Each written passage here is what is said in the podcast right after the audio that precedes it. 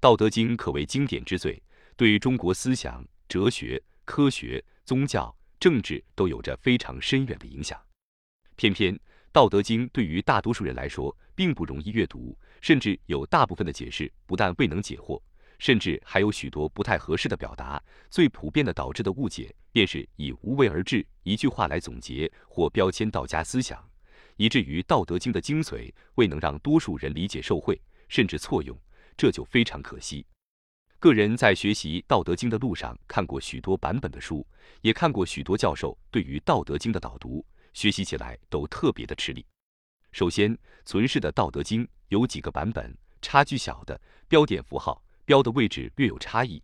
即便如此，只是因为标点符号的位置，就常常让我困扰，到底哪个才是正解？更让我为难的，大部分介绍《道德经》的书籍都会以原文逐字翻译。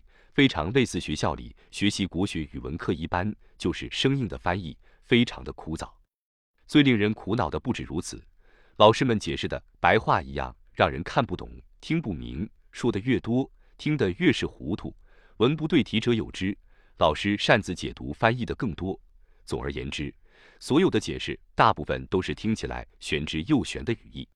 所幸有些老师就完全不解释了，直接说故事，听完一堆鸡汤。回来看《道德经》，很有可能你还是会看不懂。有鉴于此，我就把我多年学习的经验重新整理一番，也试图用更轻松的方式、更直白、也更符合原文的方式，对照分享我个人的学习心得，也抛砖引玉，借此与更多朋友、同修们一起上进。对于有心深入《道德经》研习的朋友，我会建议您可以与《周易》合着一起阅读，每日咀嚼一小段，慢慢细品，相信。这样会有更深刻的收获与体验。当然，《周易》的阅读很可能更为艰涩难懂，对《周易》比较陌生的朋友，我这里跟大家分享一些心得作为导读。《道德经》与《周易》同出一脉，可以视为《易经》的实用手册。因此，学习《道德经》必须建立的第一个非常重要的、关键的底层思想：阳中有阴，阴中有阳，而非大家习惯说的一阴一阳。在《易经》的世界观，也是老子的世界观中，阴跟阳是同时存在的。所谓“孤阴不生，独阳不长”，也是这个道理。受限于我们的感知六识，更容易去偏重感知我们所能看到、所能感知到有的那一面，却总忽略了与有同时并存的无的存在。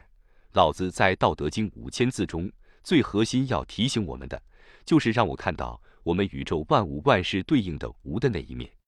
如何察觉无的那一面呢？《易经》以阴阳和合变化，从易不易、交易三个定律原则发展出数、理、象，其中象便是我们可以感知、察觉的。佛家说的凡人容易着相，也同这个相。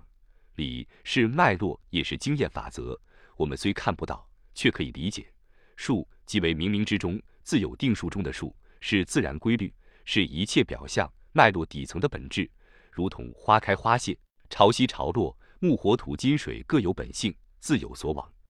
有了上述的基本框架，再来阅读《道德经》，就会更了然于胸了。《道德经》实用吗？《道德经》为何是哲学思想而不是实用丛书呢？《道德经》向来被描绘的非常神奇，很多人纷纷投入研究与学习。我想，大部分的结果应该是看得越多，看得越玄。今日。